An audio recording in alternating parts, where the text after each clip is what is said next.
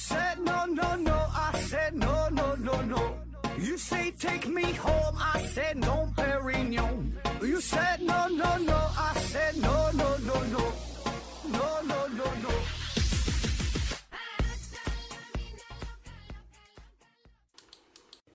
批评探索不求果，欢迎您收听思考盒子。本节目由喜马拉雅平台独家播出。呃，这一期呀、这是上一期的这个续集啊。我本来以为这 Winter Hill 的 Stupidly 就是他这问题一期能够整完的啊，但是呢，没想到问题是比较多，看来呢还得续上一期啊。上期聊一个小时了，我就暂停了一下哈，继续回答他这一大堆的问题啊。他说：“擦窗户玻璃啊，碗碟有水渍，为什么明明擦干净了，重复了很多次，还会有水渍？水渍的成分是什么？如何去除水渍？假设锅碗瓢盆有水渍，我在做饭盛饭，说吃到了肚子里，会不会对身体有伤害啊？关于水渍的问题，水渍是啥？我觉得水渍就是因为这个水啊不是特别干净。你看这个水它都是透明的，但里边有很多杂质，有一些成分你是肉眼看不到的。”那么这些东西就是你水干了之后，它就会留下这个这个水渍这个印儿呗啊。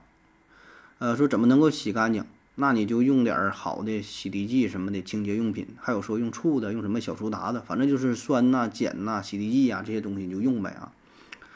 然后说这个水质啊，用这个碗盛饭没洗干净，嗯，会对身体有没有什么影响？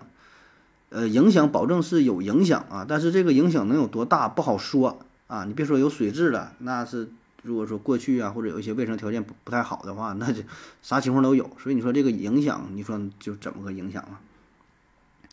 下一个他说为什么会出现，呃，就下几分钟的雨，然后就出太阳的情况，而且夏天这种情况特别多啊？这种天文情况是怎么来的？太阳雨又是怎么来的？一个道理嘛。理论上出太阳就不会下雨呀，因为云无法累积。问题没看太懂啊，就是关于太阳雨的问题啊，这个就是纯百度级别的了。你上网一搜一下这个雨是怎么形成的，一看图就能明白了。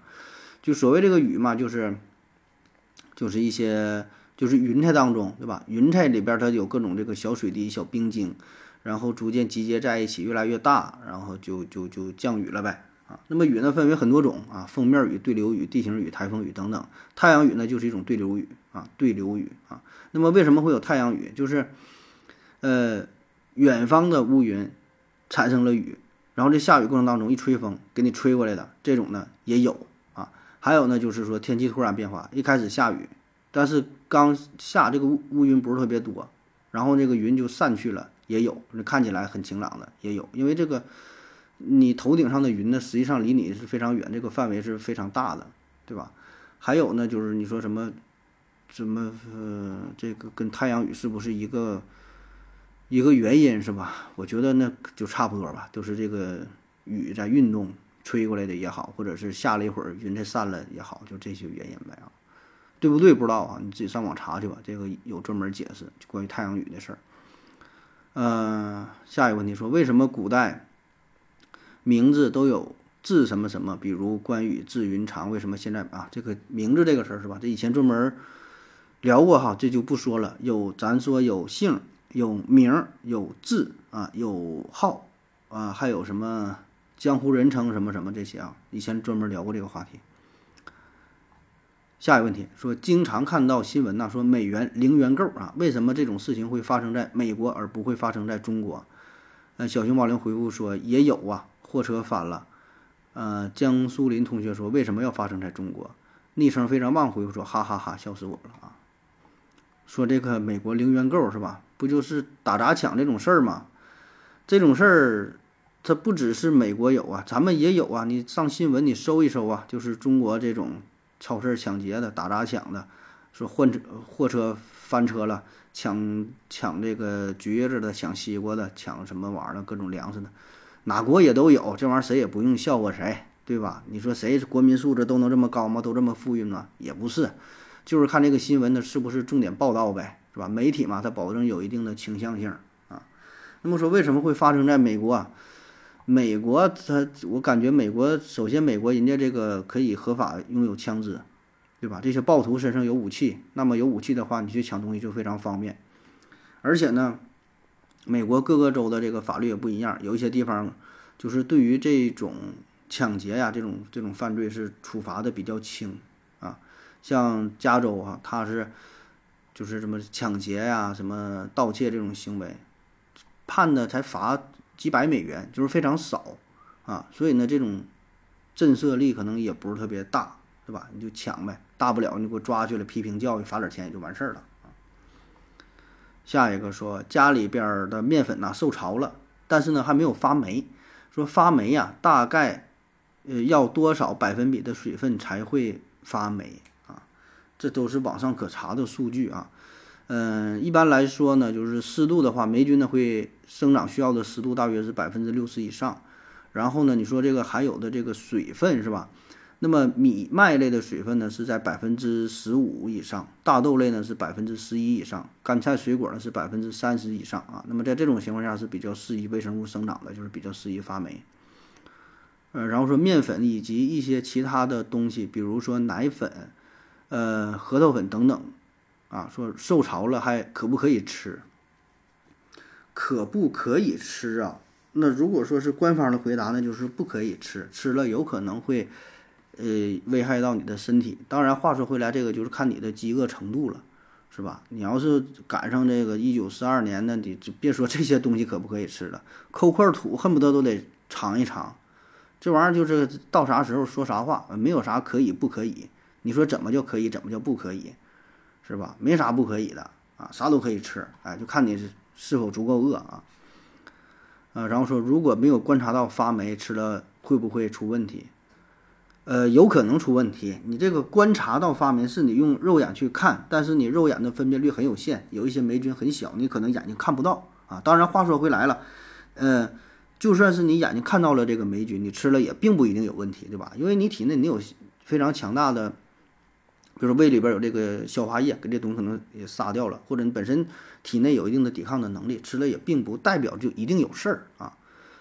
然后说其他常见的食物，比如说肉啊、水果啊、果酱啊、酸奶呀，如果没有异味或者没有发霉，吃了是不是没有问题啊？就还还是那句话，对吧？就是你这东西，你是否能够确保它真的就是没有发霉，还是你肉眼的判断啊？肉眼的判断可能不准确啊。然后说，如果吃了可能有问题的话，概率是多少？概率概率就百分之五十呗，要么有事儿，要么没事儿啊。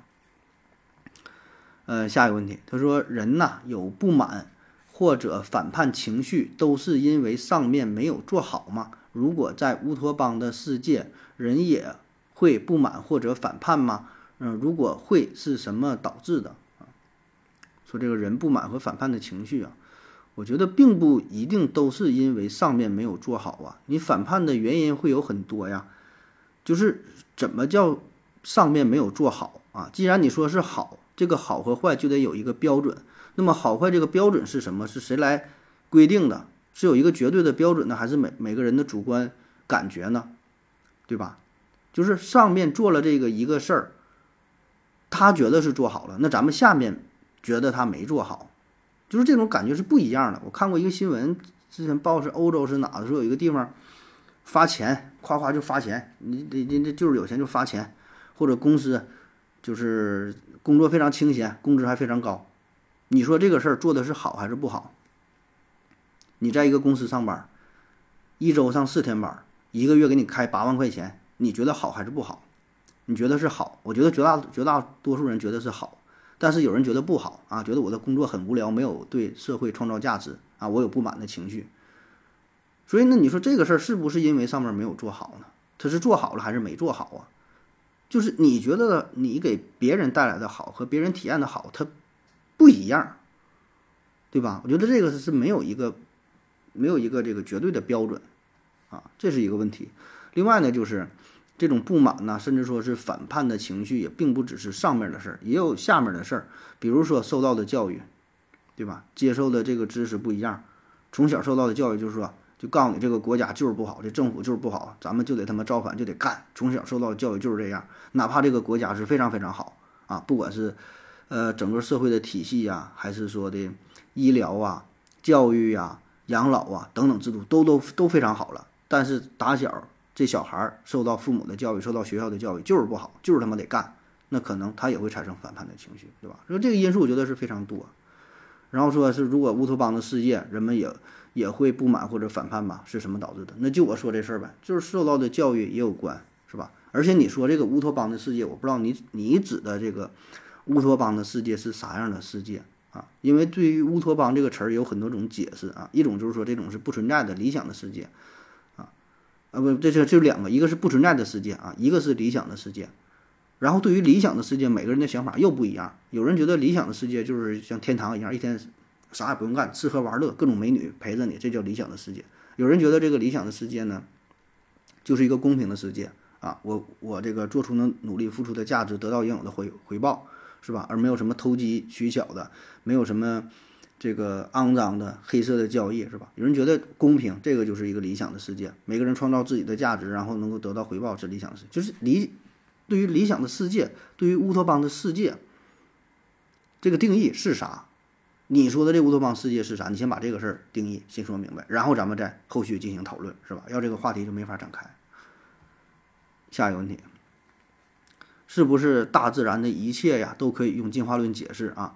我感觉聊了那么多关于生物的问题，都是用进化论解释的，而且基于进化论。是决定正确，应该是绝对正确的吧？但是也有些生物不合理的地方，也是也是强行用进化论解释。如果进化论是错的呢？就比如说进化论如何解释噬菌体独特的外貌？就算有解释，也觉得是强行解释。如何证明进化论是正确的啊？（括弧不是专指达尔文的进化论。）呃，这还还是先把这个，咱把这个定义先统一一下，就是你觉得这个进化论是啥啊？你说不是专指达尔文的进化论，那你指的是哪种进化论，对吧？你指的这个进化论是啥啊？嗯，第二个问题就是说这个进化论对不对，是吧？你感觉有些是强行解释哈。那么我理解的进化论呢，它不是宇宙的真理，它甚至说不是，不是一个一个真实的。这么一个现象，它只是一套理论，一套学说，啊，或者说是一个假说，就是关于物种的起源，关于生物的演化。那么啊，有一种理论叫做进化论，它呢试图来解释这种现象。那么对和不对并不一定是吧？但是它确实可以解释很多的问题。我们把它当做是一种理论，当做是一种假说，但它很可能不是宇宙的真理，它很可能。它是错的，很可能是错的啊，是这意思啊，并不是说就是对的，没有人说进化论就是对的，啊，它只是达尔文提出来了，也包括有其他类型的，呃，就像你说其他的一些理论都是跟进化有关的理论，什么用进废退啊，什么也都有啊，但是没有任何一个理论说我这个就是对的，能够解释所有的生物起源和进化的问题，没有，啊，进化论也是如此，啊，而且确实有很多很多问题，就关于这个生物进化的问题是进化论。解释不了的，或者说没法进行很好的解释啊，像鸟为什么会进化出翅膀啊，人为什么会长眼睛，各种动物为什么会有眼睛，还有说什么人类进化缺失的一环等等的很多很多问题，他都解释不了，或者说他没法进行很好的解释。那这个就是看你信和不信了。没有人要求你一定要相信，也没有人说进化论就是对的，就是看你是否接受，对吧？而且就算是以后我们找到了更多的化石，有更多的。这个实验啊，更多的证据支持进化论，你也可以不接受进化论，因为毕竟，呃，怎么说呢？面对这个证据面前，你可以说这些所有所有这一切都是上帝安排好的啊，都是上帝制造出的这些化石，然后埋在地下让你们发现，就骗你们的，你咋说都行，这就是信和不信的事儿，没有人试图说服你啊，你自己去选择。下一个问题，说什么因素影响状态？比如说足球比赛啊，球员比赛参加考试会出现状态不好或者不在状态的情况，可是也没有生病，为什么会状态不好？啊，状态不好是吧？身体状态不好，那影响因素多了去了，有这个思想方面的，就压力特别大，对吧？比如说高考啊，这么大型的考试，比如说比赛的决赛，然后你又没有什么经验，第一次参加这种世界性的大赛，平时比赛都挺，都是在村里边踢，表现都挺好，一参加这种大赛。呃，心理压力很大，对吧？然后感觉这只能成功不能失败，心理压力。有的是自信心不足，本本身实实力挺挺强，但是对自己就是没有自信。有很多这个队员都是这样，一到大赛就不行。哎，有的人自信心很强，对吧？那光脚的不怕穿鞋的，就他妈跟你干，就是属于考试型选手，越比赛越兴奋，成绩越好。还有其他很多方面，那训练的不到位啊，等等吧，很多原因呢都会导致这个状态不好。然后说状态不好是不是正常的生理状态？状态不好是不是正常的生理状态？比如说女生月经期就算没有月经也会。加大状态不好的情况，但是男女都会有状态不好的情况。状态不好是心理因素还是身体因素？身体因素、生理因素还是身体因素？整个身体因素、身体因素。呃，状态不好是不是正常的生理状态？这个怎么有点？这个我感觉不是一个生物学的问题啊，这是一个这是语文学的语语语言的问题，语文语文方面的问题。状态不好是不是正常的生理状态？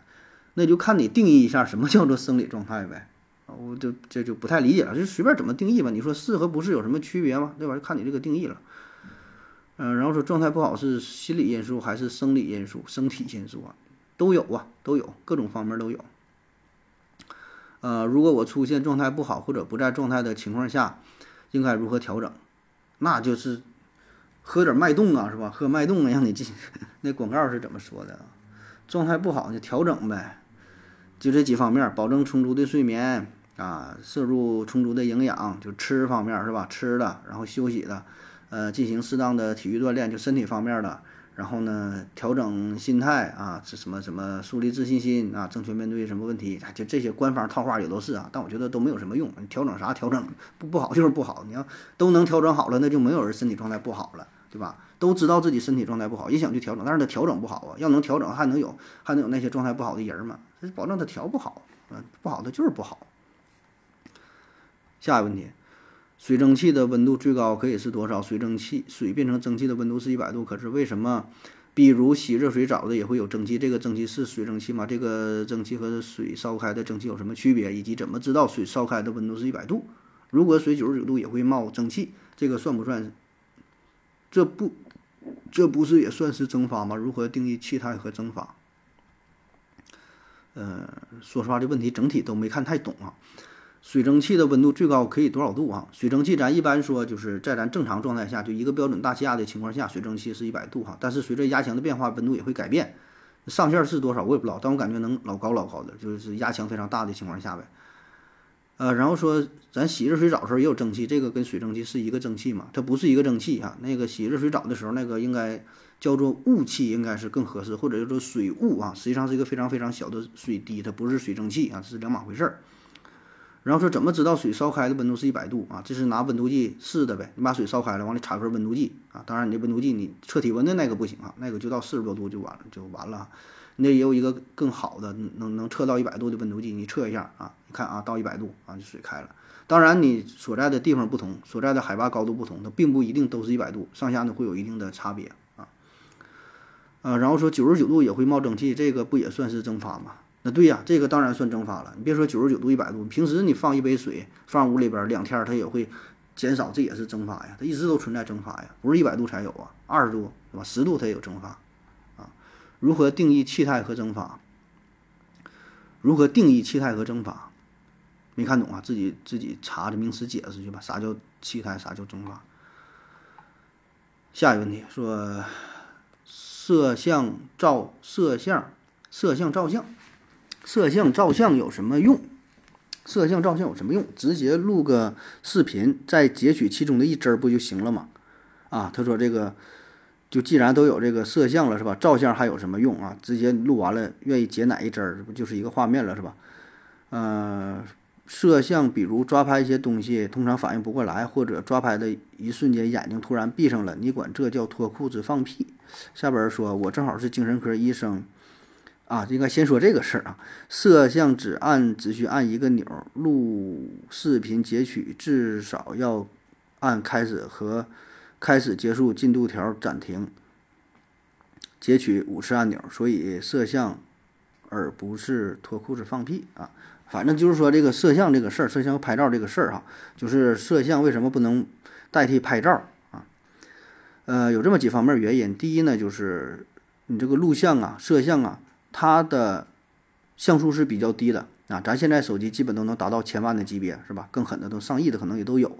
但是你看看你录像的那个那个效果，最高的也就是能达到多少？两 K、四 K 啊，基本也就是几百万像素的级别。所以这个清晰度，录像你跟这个照相是没法比的啊。第二呢，就是说这个存储量的问题啊。你想啊，咱现在这个照片 单张的容量是越来越大，对吧？一个照片一般都是几兆，对吧？有的你说更清晰的达到了几十兆的也都有。这是一张照片。如果说啊，咱假设以后硬件要是不断的发展，就说这个录像的时候像素也能提升的话，那么你想，那你拍下来的这个最后这个成片儿容量啊，得非常大，对吧？你整个你拍十分钟的这个视频，那得占到几百个 G，甚至几千个 G 啥的啊。就是你这个就是跟你这个软件儿跟你这个硬件儿它都有关系啊，要求是越来越高啊。说白了就是现在这个技术还是不成熟，对吧？再有呢就是选图费劲，选图非常费劲。嗯，你拍照一下拍完就完事儿了，回去修一修图。你要想选图的话。你且不说是在一个动态的录像当中去选图了，就你拍个婚纱照，拍了一百张图，从里边选出二十个，那都选都老费劲了。所以呢，你看似说这个录像的时候很方便，随便截哪个图都行，但是你这个整个这个选的这个过程，我觉得也挺费劲儿啊，还不如说喜欢啥我就照啥，直接摆好了，照完一下就完事儿了。要不然你还得二次再重新去选择啊。下一个，一些人天生没有痛觉。如果他们失恋了、失业了，也会觉得心痛吗？习德兴立即回复说：“心痛是指的心脏真的痛吗？我第一次听说啊。呃，会会痛。下一个问题：人为什么会痒？啊，碰到脏的东西才会痒吗？呃，怎么解决痒的问题啊？说人为什么会痒是吧？这个可以从两个角度去回答。第一个呢，就是引起痒的原因。说为什么会痒啊？因为因为你这个皮肤有一些疾病啊，尤其是病理性的因素，比如说过敏性皮炎、荨麻疹、湿疹、瘙痒症等等啊，这些会让你痒啊。有一些呢是这个生理上的因素，比如说皮肤受到了冷热刺激等等吧，这些会让你皮肤痒。这个是从这个原因方面进行回答，说为什么。另外一个角度呢，就是说为什么我们会产生痒这种感觉呢？是吧？为什么会有这种这这种变化呢？就是。生物演化的一种自我保护机制啊，这个痒啊跟疼一样啊，类似，它是一个提醒的作用，就是没有疼那么剧烈，但是说提示一种异常，比如说你胳膊上有一个虫子在爬，你会感觉到痒，那提醒你，哎，这种有东西注意一下，你看一下，哦啊，你看就是有个大虫子要拍死了，对吧？那如果说你对那种不痒的人，他不知道啊，虫子继续爬，咬一口啊。可能中毒了，死了，慢慢这种人就被淘汰了啊！活下来都是那种咱知道痒的人，就从两个角度去回答吧。嗯，然后说碰到脏东西才会痒嘛？啊，不只是啊，很多原因都会引起痒的。刚才说了是吧？病理原因、生理因因素多了去了。啊，怎么解决痒的问题是吧？挠挠呗，痒就挠挠呗。下一个问题说，我用烧水壶烧开一次。我用烧水壶烧开一次一升的水和烧开两次零点五升的水，哪次用的电更多？我用烤箱二百度烤二十分钟和一百度四十分钟，哪哪次电费多？手机充满电了，但还是插着电源，耗电吗？如果没有手机，只插充电器，啊，耗电吗？以及如何在没有电表的情况下判断是否耗电？耗电的多少？有没有什么办法啊？呃，先说烧水这个事儿哈，你是烧水这个问题，如果理想状态下，就如果根据这个计算，根据什么比热哈进行计算的话，那应该是一样啊。你一次烧一升和两次烧零点五升，结果是一样的，对吧？你列个列个数字，列个算式一算能算出来啊，耗电是一样的。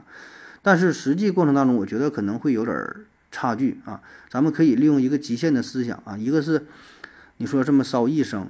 啊，如果你换成是一千升、一万升啊，或者几百万吨的话，那么这里边就会有个散热的问题啊。如果你一次烧的太多啊，你说你是一次烧一百万吨，还是说分成一百万次，一次烧一吨，是吧？如果要特别多的话，你这边加热没等加热呢，那边已经存在着这个蒸发，有很多的影响，就这里边有很多的不确定的因素啊。所以你这些你是怎么来设定的这个问题啊？啊，出题出的不严谨哈。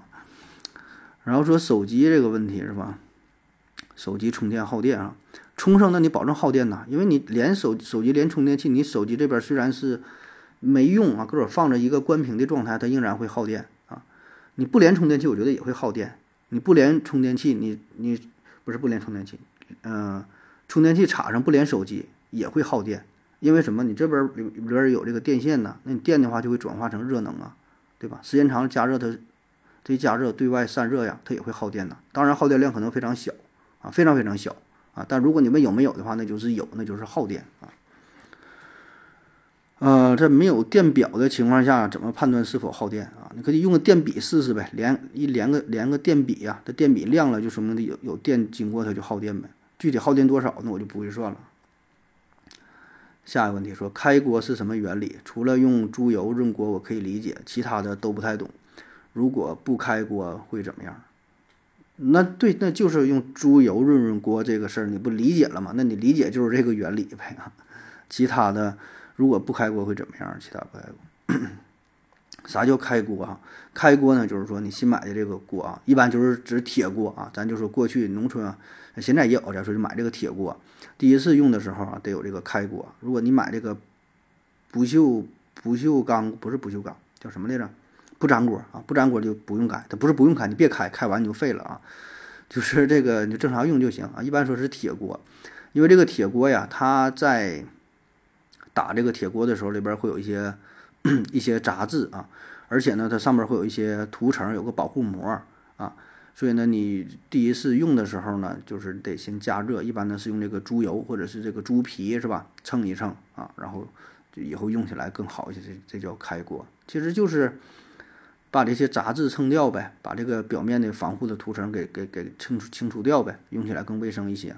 啊，你说不开锅能怎么样？不开锅也不能怎么样，不开锅就不开，你就用呗，那能咋的？也死不了。下一个，我在家养了鹌鹑，但是发现别人呐，淘宝卖的鹌鹑蛋特别便宜，平均一颗蛋呢才两毛钱，这是怎么做到的？我算了一下，光水电、饲料、灯光。就要好多钱，而且呢，中间商淘宝还还要赚到一些。他们怎么做到的？思维盒子回复说：“你在家做个打火机，给你二百都做不到，是吧？买个打火机才两块钱，啊，这事儿这就是人家批量生产和你个人生产这事儿的，你就没法比了，是吧？你且不说安全带，是吧？像这位朋友举的例子，你说打火机的问题，你就圆珠笔芯儿，圆珠笔芯儿，你说一根能多少钱？批发的话，对吧？能一毛钱一根都不到，那你让你自己做一个这圆珠笔芯儿，你得多少钱能做下来呢？这个成本得多少钱？你没法比呀！你这玩意儿你咋比呀？是吧？你就一个手机便宜的啊，几百块钱，一千块钱买个手机，那我给你一千块钱，你自己做个手机能做出来不？别说给你一千了，我给你一千万，你也自己你也做不出来一个手机呀！这玩意儿咋比？下一个说煮鸡蛋，呃，蒸鸡蛋、煎鸡蛋，不同的烹饪方法是否会造成鸡蛋？营养价值不同啊，如果是怎么吃最营养？这玩意儿都上百度去搜去吧，纯百度级别的问题啊。从营养学的角度来说，就是煮鸡蛋比较好啊，因为什么油炸、高温啥的破坏啊，而且还容易产生致癌物质啊，你就煮着吃。嗯，有些病是人畜人禽共患的，这些病毒细菌和只能感染人和动物的细菌和病毒有什么区别？为什么有些疾病只能在人和人或者是动物？为什么只能人和动物才会患上啊？说这个人畜共患病是吧？有一些人畜共患，有一些是只在人或动物身上有。这事儿吧，我觉得，你说这些病毒和细菌有什么区别啊？它们本身没有什么区别啊，就是这个事儿本身只是因为咱们人类以自我为中心进行的分类，把这个细菌也好，病毒也好，它会分成，说这个叫做人畜共患啊，这个细菌是人畜共患。这个细菌啊，只会导致鸡生病，不会导致人生病啊。这个只会导致狗生病，不会导致这个人生病。这都是以人类自我为中心进行分类了。你说，至于这个病毒和细菌本身，可能差别并不大。换句话说，如果不是人统治了这个地球啊，比如说是狗啊，就是在狗的世界当中，有个狗非常出名，有个狗狗医学家，他分类他就分成了叫狗畜共患啊，说这个病毒咱狗能得病。牛也能得病，羊也能得病啊，但是鸟不得病，是吧？如果鱼进行分类，这就叫鱼畜共患啊。这个鱼能得病，呃，什么什么马能得病啊，然后这个别的就不得病。就是它是以人为进行这么分类的，并不是这个细菌和病毒本身就有多么大的差别。说从生物学上就怎么怎么就就不一样，是吧？所以我觉得你要说想看这差别，哎呀妈，这个就得从这个从这个细菌呐、病毒啊、它的结构啊、生物学特性，那就从这方面去讲啊。我觉得就挺无聊的了，我估计你也不爱听啊。我只是说，咱换一个角度看这个问题，就是咱们总是以这个人类。作为中心，作为判断的准则准则啊，就咱说什么东西啊，说这个是能吃的，这个是不能吃的。你说这不就人说能吃不能说这个东西有有没有毒，都是人类的视角。你说作为植物，你说哪个植物它觉得自己有毒吗？在植物的世界，它任何一个植物都不会觉得我自己是有毒的。我就长这个东西，你们动物愿意去吃我，然后你消化不了，你难受，你中毒，你死了，你说你管我叫有毒，你他妈侮辱谁呢？谁有毒？说谁有毒呢？是吧？下一个问题，说如何把沙子变为泥土？沙子是风干的泥土吗？为什么海边那么多沙子和水，但是不会混合成泥土啊？呃，韭菜盒子回复说呢，将这个沙子变成泥土的过程需要添加适当的水和有机物质，以及进行混合和搅拌啊，这样可以增加泥土当中的水分和养分，从而刺激微生物的活动。促进土壤发育，最终呢将沙子转化为肥沃的泥土。沙子不是风干的泥土，它们是不同的物质。泥土是呃岩石有机物质分解而来，具有一定的粘性和肥力而沙子呢，则是由石英等矿物质的沙粒组成，具有较大的颗粒性和通透性。虽然海边有大量的沙子和水，但是呢，由于沙子的颗粒较大，水分很难渗透到沙子的内部，难以充分湿润沙子。此外呢，沙子的颗粒形状以及粗糙程程度也使得其难以与水呀形成粘性液体，进一步阻碍了混合成呃泥土的过程。啊，就是说沙子和泥土的这个事儿是吧？这个问题我记着之前呢，老刘有一期节目聊到过，就说这个泥土和沙子啊，你可以听一下，就是回到二零四九啊，刘司机讲过啊。这个也基本就是百度级别的问题了啊！你搜一下这个泥土啊，土壤的组成是啥？沙子的组成是啥啊？简单说说哈，这个土壤啊，它是由固态、液态、气态三部分组成。固态呢里边包括一些矿物质、有机质和微生物。呃，里边比如说有什么呃氮、磷、钾呀，甚至说铁、铝呀等等吧，一些氧化物、硫化物啊、磷酸盐等等啊这些东西，还有一些什么腐殖质啊，就是这个土壤它包括的成分很多，像这个。液态的里边它它有很多这个水分，是吧？它能里边呃土壤的空隙里边可以束缚住这个这个水分啊。你要沙子的话它不行啊，对吧？它里边它是跟水混在一起的，你感觉沙子里边有水，那实际上很快它就干了。但是土里边它能保存这个水分。还有这像这个气态的，就是呃土壤之间是有这个缝隙的啊，里边呢会会这个有一些氧含量啊，什么二氧化碳啊等等吧。就是这个，它俩完全不是一个东西啊。那沙子是啥？沙子不就是二氧化硅嘛，是吧？它组成是完全不同的啊。你自己看一下那俩组成成分，看就能明白了。下一个问题说，发现小鹌鹑如果碰见水会迅速室温挂掉，可是野外如果碰到了下雨，小鹌鹑能保证不被打湿或者不挂掉吗？同样的原理啊，部分动物需要定期的剃毛或修指甲，比如说马。嗯，那么野马没人帮助他们，野马该怎么办？哈，会怎么样？首先，你说这个小鹌鹑遇着水就会室温挂掉，这个是一个必然事件吗？是百分之百就会发生吗？还是只是，只是说它沾水之后，然后羽毛什么受到了影响，容易挂掉啊？是容易挂掉还是必然挂掉呢？这个我是打问号的。如果说沾水必死啊，那那我觉得这物种就就灭绝了吧？应该只是说受到一定影响，但也不至于百分之百都死掉啊，还会有一部分就被雨水打湿，仍然能够活下来的吧啊，我个人个人理解啊。第二，他说这个关于野马，呃，修这个蹄子这个问题是吧？咱一般家养的马定期得修这个蹄子，就像咱们剪指甲一样啊。那不剪指甲的话，就会影响它走路啊。那么野马怎么办哈？野马我觉得它在野外的。这个环境是吧？它这个奔跑啊，自然就会对这个蹄子是不是有有一定的磨损呢？它也不会长得特别长啊，它就不用不用这个剃了呗啊。当然，如果说有一些野马可能它真的长得特别长，那就不适于生存，就死了就淘汰了，咱也看不到了。咱看到的都是活的挺好的。下一个，说养了刚出生几天的小鹌鹑，发现呢，鹌鹑饲料的成分是各种磨碎的谷物，比如说玉米。可是野外的小鹌鹑吃不到磨碎的谷物，也没有人帮它们磨碎。那么它们到底吃什么？呃，如果野外小鹌鹑吃的是其他的，那么为什么鹌鹑的饲料是磨碎的谷物，而不是其他的？习德性立即回复说：“野生的有野人喂啊，对呀，你搁野外就野人喂它们呗啊。”说这个小鹌鹑啊。嗯，小鹌鹑它吃什么？那咱保证买现成的东西，你买这个玉米磨碎的比较方便。那野外的就吃别的呗，一些杂草的一些种种子，有一些豆类、谷物、青菜、昆虫，逮啥吃啥，你就别挑食了啊。那说为什么咱们是用磨碎的谷物喂它们吃，不用这些东西？贵呗，成本比较高呗啊。你也可以。喂它其他这些东西，你愿意买就买呗，买点什么小虫子喂，你看它吃不吃，它也吃啊。但是贵呀，你愿意买就行。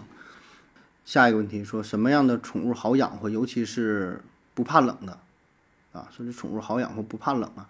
呃啊，下一个问题回复说，我正好是宠物饲养员，说微生物最好养啊，不怕冷的动物有北极熊和企鹅啊。呃，养什么都一样，只要你用心，天下事有难易乎？为之则难矣。为之则难者亦易矣，不为则易者亦难矣啊！习德兴立即回复说：“不怕冷就养哈士奇啊！不怕冷，对，不怕冷就是北极熊、企鹅、北极狐呗，这些东西啊啊！当然，如果靠谱点的，现实当中就像是有哈士奇、圣伯纳、阿拉斯加、阿拉斯加犬、纽纽芬兰犬，就狗这一类的。”猫呢？这个挪威森林猫啊，俄罗斯蓝猫啊，土耳其番猫等等啊，你都行啊，挺多东西都可以养啊，就不知道你是你指的这个宠物是哪个类别的啊？你你是指的是哪一种啊？这这宠物的种类太多了，对吧？天上飞着，地下跑的，水里边游的，这个昆虫啊等等啊，各种类别，看你想养啥。你要单说不怕冷，那真的有的是啊。下一个说有没有无色无味的毒？如果毒放在水里或者食物里，该如何快速的判断出来啊？无色无味的毒，那太有了啊！有一句话叫“抛开剂量谈毒性都是耍流氓”啊。比如说这水无色无味也有毒啊，水中毒啊，对吧？或者说你往这个血管里打点水，它死不死？它一样也得死。喝水喝多了，这人他也得死，是吧？氧气无色无味，有毒没？也有毒，氧中毒。你往血管里打点氧气，是吧？那要这说那多了去了，氮气是吧？氢气，这玩意儿什么气体打血管里它都死，是吧？嗯，当然咱不抬杠的说法吧。如果说就说毒品这一类的，像这个氰化物哈，氢啊，就是像氰化钾什么这些东西，这有有一些，就是这个是剧毒啊。当然它是有一些有味儿啊，有这个苦杏仁味儿啊，但这味儿呢也不是特别强，是比较淡。而且呢，有一些人他是察觉不到这个这种味道啊，有挺多人都察觉不到这个味道，也可以看作是无色无味的，这也行。还有像那个他，他金属旁加一个那个他，他盐中毒，呃，他是也是无色无味的结晶啊。嗯，有非常著名的，就是清华大学清华那朱令案，这个以后咱可以专门讲讲一期节目。就朱令啊，那女生原来特别优秀啊，长得也漂亮，然后各种才艺表演。啊，音乐方面也很有天赋，然后就是被人下毒了，就调查半天也没调查明白，有人怀疑是他寝室的同学又怎么的了，下毒用的这个他，而且是小剂量，一点点的慢慢中毒，最后这人就被折磨的不像样了，啊，好像最终也没破案，是个悬案啊。清华大学朱令案有这么几个著名的，就中国高校的这些案件，还有那个南大碎尸案啊，还有什么这这个咱以后可以做个专题哈，就中国高校这些著名的案子。还有像什么马加爵啊什么之类，就这种都是发生在大学当中的，就专门下毒这一块就有很多，啊，然后说怎么发现啊这个毒放在水里、食物里啊，如何快速判断啊？快速判断，那你是快速快速不了了啊！你只能说你让狗先尝尝看这个狗使没使啊？因为你说快速判断，它有一些这个这个毒物。不是马上起效的呀，你吃完之后了，可能过了很长时间才起效。那你说怎么快速啊？当然，现在有很多高科技的办法了，但无非呢，就是进行这个理化性质的检验，进行一些毒理学的这个实验啊，但这都得是专门机构用专门的设备来进行啊。那咱说一般人，你说你怎么快速的判断？只能是让其他动物真正尝，你自己尝一口，就看它有没有毒了。下一个问题，说我看到的呃动作片儿啊，格斗比赛都是有限制的，比如说场地、道具等等啊。说真实的高手间的格斗是怎么样的？啊，下一个问题回复说。我正好是格斗教练，真正的格斗啊，都是以击倒对方为目的，所以呢，都是杀招，就杀人的杀，基本呢三招之内就会 令其毙命。呃，这里就不具体教你了。说这个格斗是吧？咱格斗呢，一般的格斗都是有，确实都是有限制的，有非常严格的要求，场地的要求，道具的要求，呃，规则的要求啊。那真正打架跟这个是完全不一样的啊，就是呃。真实的高手间的格斗啊，你说这高手间的格斗是指的哪一种呢？你这种格斗，既然你说格斗的话吧，它就是有要求的啊。如果说格斗的话，保证都有很多讲究啊。比如说分为这个格手，这个格手徒手格斗就没有武器的，呃，器械的格斗使用武器的。那具体说来又分为拳击、巴西柔、巴西柔术啊、泰拳呐、摔跤啊、呃，跆拳道、空手道、柔道、散打等等很多种技术，对吧？每一种格斗方式都有相应的要求。啊，这是叫严格的，这叫格斗，对吧？但是你的问题又是真实的高手间的格斗，真实的高手间的格斗，我就我不知道你你你指的这个格斗是指的刚才我说的这些种是在有要求的情况下真实的格斗，还是说就是平时干架，两个人见面了，就是他妈瞅你不爽，就是干往死里干，你还是你你管这种，那咱这就。你就别拽这个叫格斗了，这就是干架了，还格什么斗格斗啊？这就是不考虑任何规则，没有任何限制啊！这种限制不不只是说你你这个就说捅眼睛啊，往嘚儿上踢呀，是吧？啥都行，甚至说你拿刀捅都行，没有任何限，就是往死里整。说白了就是战场上打仗一样，双方俩人他妈就还还管啥呀，对吧？就看谁能活下来。那么对于这种拼命干的情况下，不管死活的情况下。这个打架的方式跟你格斗那就是完全不同了，啊，你说如果就说这种情，咱讨论就这种情况就往死里干的话，那首先，呃，保证得是先选择一个趁手的兵器，是吧？武功再高也怕菜刀，不管谁，你说他是什么泰拳拳，啥也不好手，告诉你，你拿个刀你就比别人厉害。当然你这个首先你这个本身水平也差不太多哈，你要泰森在你面前你拿个小刀，你也你也不好使，人一拳下就给你干死了啊！就你有刀拿刀，没有刀。就随便捡个什么木头棒子、树枝、棒球棍、高尔夫球什么棒都行，拿个砖头也行，随便有什么东西，那有东西就比没东西强，对吧？你这拳头打别人脑袋上，你拳头还疼呢，是吧？保证你就是用东西干呗。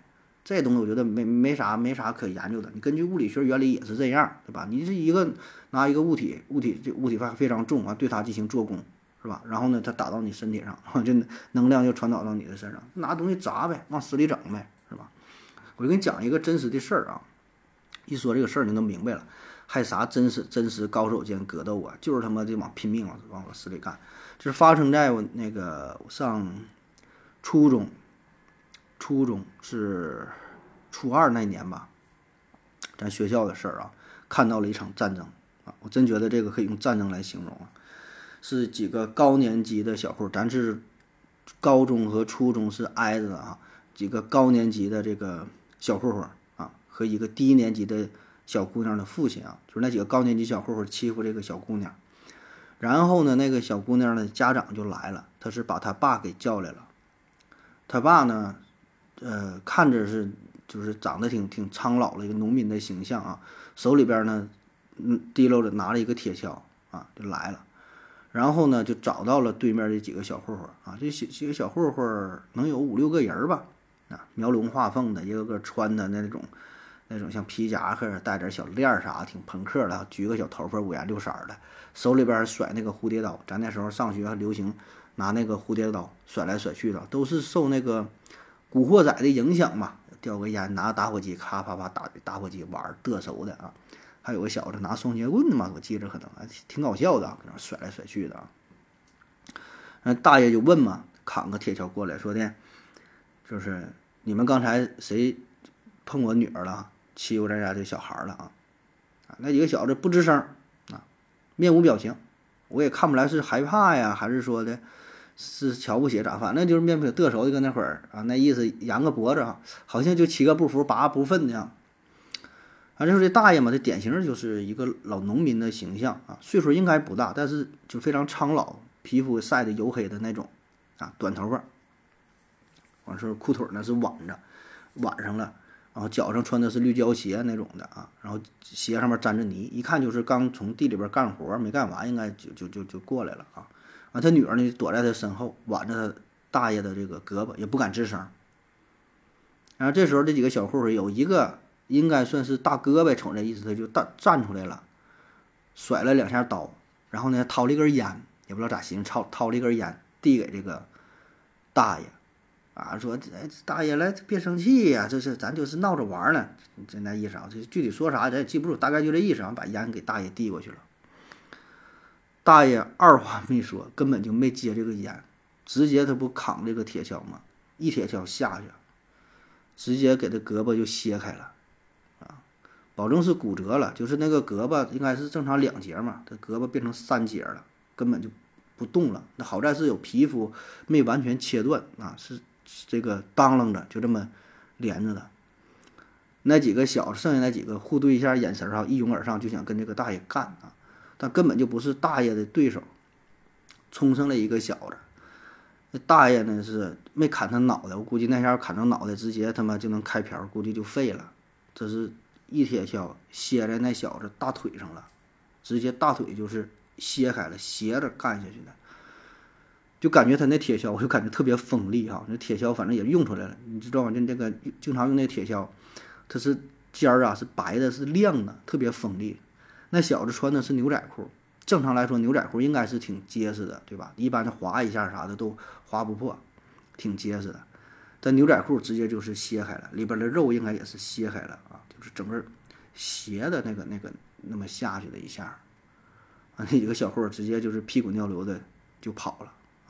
当时我就看着这么两招啊，一个那胳膊干骨折的，一个是这个腿切开的，印象非常深刻，感觉那铁锹就明晃晃啊，这是反反射那个阳光啊，比那个青龙偃月刀都牛逼。